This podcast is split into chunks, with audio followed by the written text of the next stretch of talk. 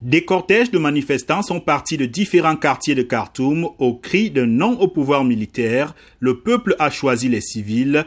L'armée peut te trahir, mais la rue ne te trahira jamais. À coups de gaz lacrymogène, la police a dispersé la foule au moment où elle arrivait aux abords du palais présidentiel, siège du gouvernement de transition. Pour tenter de faire baisser la tension depuis des semaines, les autorités ont promis un gouvernement formé de civils, mais qui se fait toujours attendre.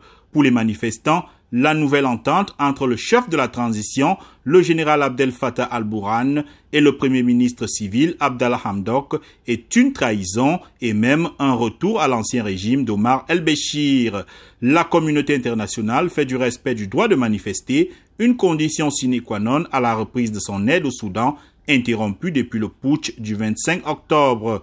Elle demande aussi la nomination d'un gouvernement civil et la libération des dizaines de Soudanais arrêtés après le putsch.